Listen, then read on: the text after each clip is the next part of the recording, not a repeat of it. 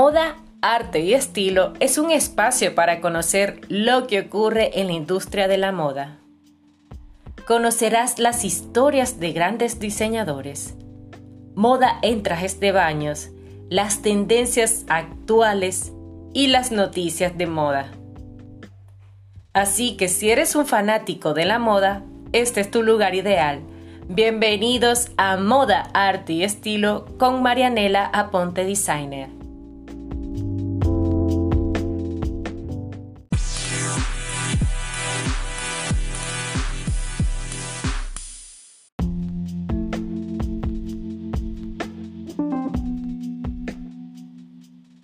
Hoy conocerás la historia de una diseñadora francesa, conocida por su firme determinación, ambición y vitalidad que aplicaba en su ámbito profesional y social.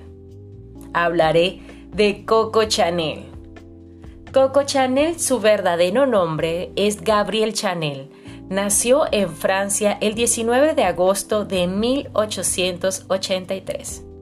Fue una diseñadora de alta costura y figuró en la lista como una única diseñadora más influyente, estando con los 100 mejores influyentes de esa época, es decir, del siglo XX.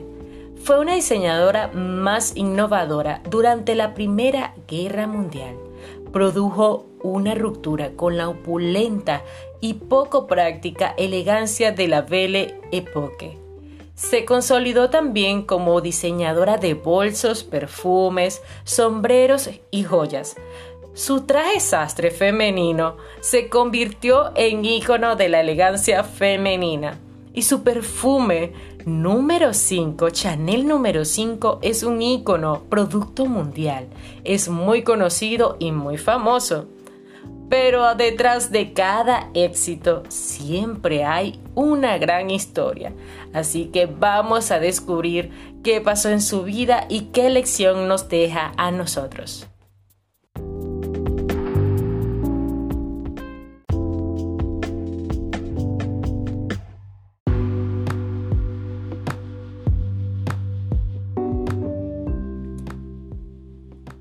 Coco Chanel nació en una familia muy humilde. A la edad de 12 años perdió a su madre, víctima de la miseria y de los embarazos. Gabriel tenía cuatro hermanos. Su padre era un vendedor ambulante, la cual entregó a la pequeña Gabriel al cuidado de unas monjas, donde pasó los siguientes seis años aprendiendo a coser, para entonces lo que luego sería Coco Chanel se había convertido en una fantasiosa adolescente de 17 años que no aceptaba su pasado y comenzó a inventar su propia biografía. Sus ansias de libertad e independencia la empujaron a abandonar el orfanato y a colocarse como dependiente en una mercería. Trabajo que compaginaba con sus actuaciones en la Rotonde un lugar de diversión para oficiales del ejército, donde dejaba oír su bella voz. A los 22 años, se enamoró de Tien Balsan, un joven burgués adinerado con el que mantuvo una relación de seis años. Balsan le demostró una vida llena de lujos y ocios, entre fiestas y carreras de caballos. Pero Coco a la vez quería trabajar ella habló con Balsam para que le financiara la apertura de su sombrería. Mientras él maduraba esa idea, ella aprovechó para fugarse a París con Arthur Boycapel, un jugador de polo que era uno de los mejores amigos de Balsam. Ella seguía aferrada a la idea de abrir una casa de modas, se vio obligada a pedir, a pedir nuevamente a Balsán el dinero. En 1914 compró una docena de sombreros, los reformó y sacó a la venta. Tuvo gran éxito, lo cual no dudó en lanzar su propia línea de ropa, consiguiendo aceptación entre sus clientes.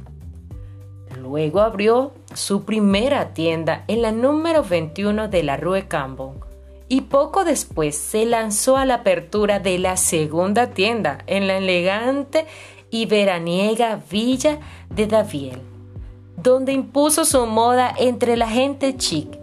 Luego abrió la tercera tienda en Biarritz. Para ese entonces tenía 300 empleados. En el territorio sentimental las cosas no iban bien. Los rumores de que Capel era infiel fueron confirmados cuando él le comunicó que la dejaba por una aristócrata con la que se casó en 1919. Terminada, la Segunda Guerra Mundial, Gabriel volvió a París, se instaló en el Hotel Rich y se dedicó a su negocio, prosperando y fue ayudándose con revistas y periódicos de todo el mundo. Para el año de 1929, se vio obligada a, a reducir los precios de sus exclusivos diseños. Y se pudo, no pudo en realidad levantarse como tal en forma de que la firma volviera como antes. Coco tuvo que cerrar y decidió marcharse a Norteamérica, donde el productor de cine Samuel Goldwyn le ofreció la oportunidad de vestir a las estrellas dentro y fuera de la pantalla. Durante ese tiempo, hasta el año 1944, tuvo crisis en, en, sus negocios, cerrándolos y vivió varias desgracias sentimentales. Estuvo retirada del mundo de la moda. Para luego, en el año 1954, con 71 años, reabrió su casa de modas sufriendo de artritis, pero sin dejar de poner un alfiler. Coco no sabía ni dibujar ni hacer bocetos. Ella creaba sus diseños sobre las propias modelos. Coco Chanel lamentablemente muere el 10 de enero de 1971. Ese día había salido con una amiga, Claude Bailén, a dar un paseo, cuando regresaron, se encontraba fatigada. Coco se tendió en su cama del Hotel Rich y le dijo, mira, así se muere.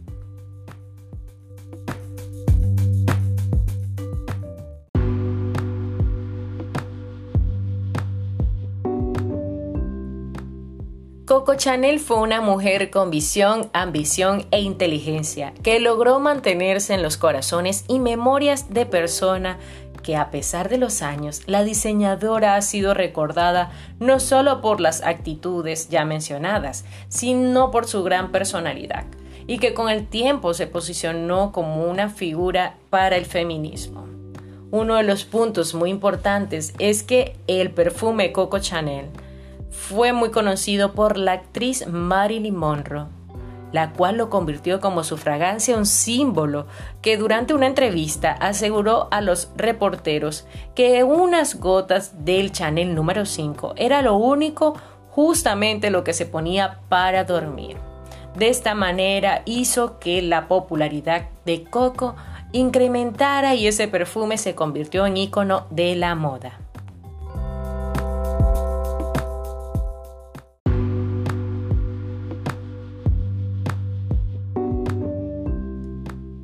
Hemos concluido con la historia de Coco Chanel, una mujer visionaria, lleno de un amor y pasión por el arte, haciendo lo que ella quería hacer hasta el día de su muerte.